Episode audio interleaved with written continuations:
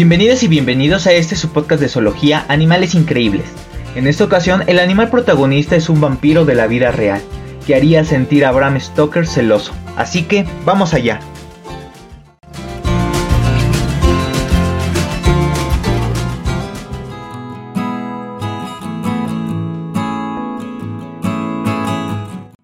Bueno, vamos a empezar. El calamar vampiro de nombre científico Vampiroteutis infernalis pertenece a la familia Vampiroteutidae. Es una especie pequeña que tiene una media de 28 centímetros de longitud. Su cuerpo es gelatinoso, de coloración rojiza o negra. Todo depende del lugar en el que habita. Poseen dos ojos muy grandes si se comparan con el resto de su cuerpo. De hecho, es su característica física más intrigante, pues proporcionalmente tienen los ojos más grandes dentro de los animales. Presentan 8 tentáculos provistos de espinas en su parte interior. Los calamares vampiros adultos disponen de una aleta a cada lado de su cuerpo. Estos son órganos que les sirven para el nado y para ganar propulsión. Disponen de un pico afilado en la boca que utilizan para poder matar y descuartizar a sus presas. También presentan dimorfismo sexual en el tamaño, pues las hembras son más grandes que los machos.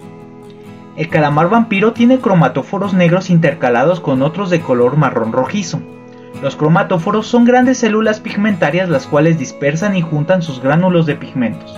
En otras palabras, son células que tienen un pigmento en su interior y que cuando pasa la luz a través de ellas reflejan ese color.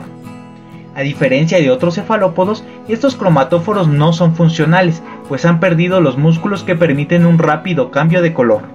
El calamar vampiro comparte la mayoría de las otras características con otros octápodos y decápodos, es decir, animales de 8 y 10 patas respectivamente, pero tiene adaptaciones que le permiten vivir en un ambiente de aguas profundas.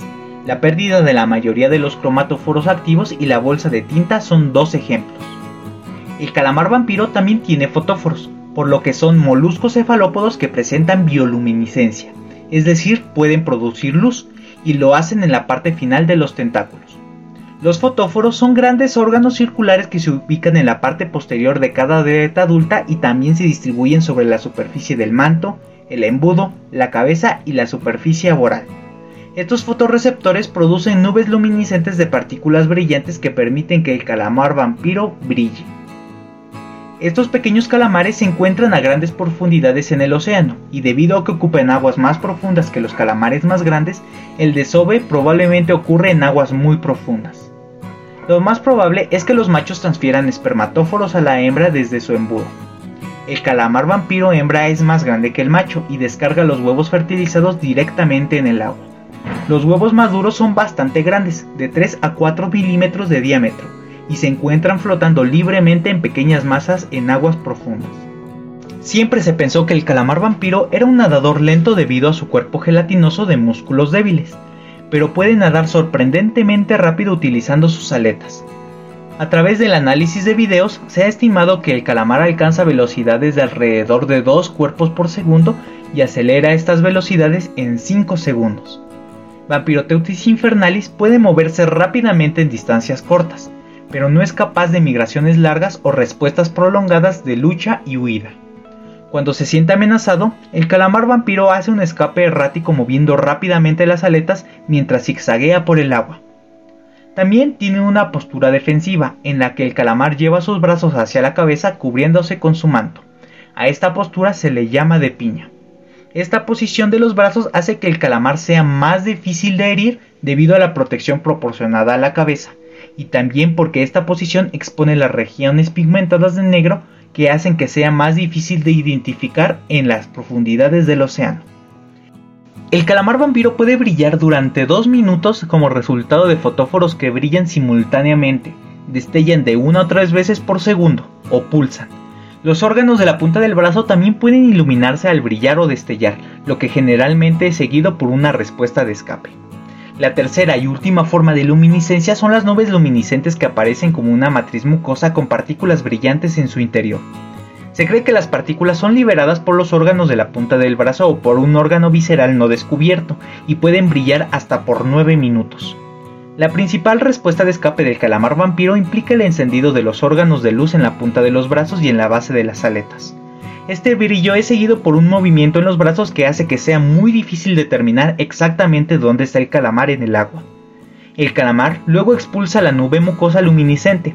Cuando el espectáculo de luces ha terminado, es prácticamente imposible saber si el calamar se ha deslizado o se ha mezclado con las aguas abismales.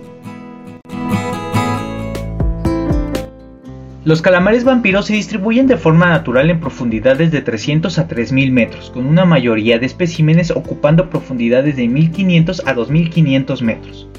La distribución norte-sur del calamar vampiro se localiza entre las latitudes norte y sur de 40 grados, donde las temperaturas del agua oscilan entre los 2 y 6 grados centígrados. Son carnívoros consumados y utilizan sus filamentos sensoriales para encontrar alimento en las profundidades del mar y también tienen un estatocito muy desarrollado que indican que desciende lentamente y se equilibra en el agua casi sin esfuerzo. A pesar de su nombre y reputación, Vampiroteutis infernalis no es un depredador agresivo.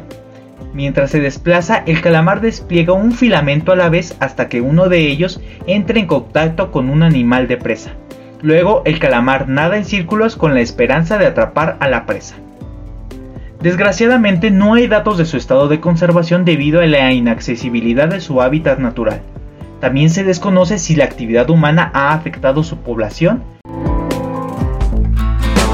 Bueno, y hasta aquí el episodio de hoy.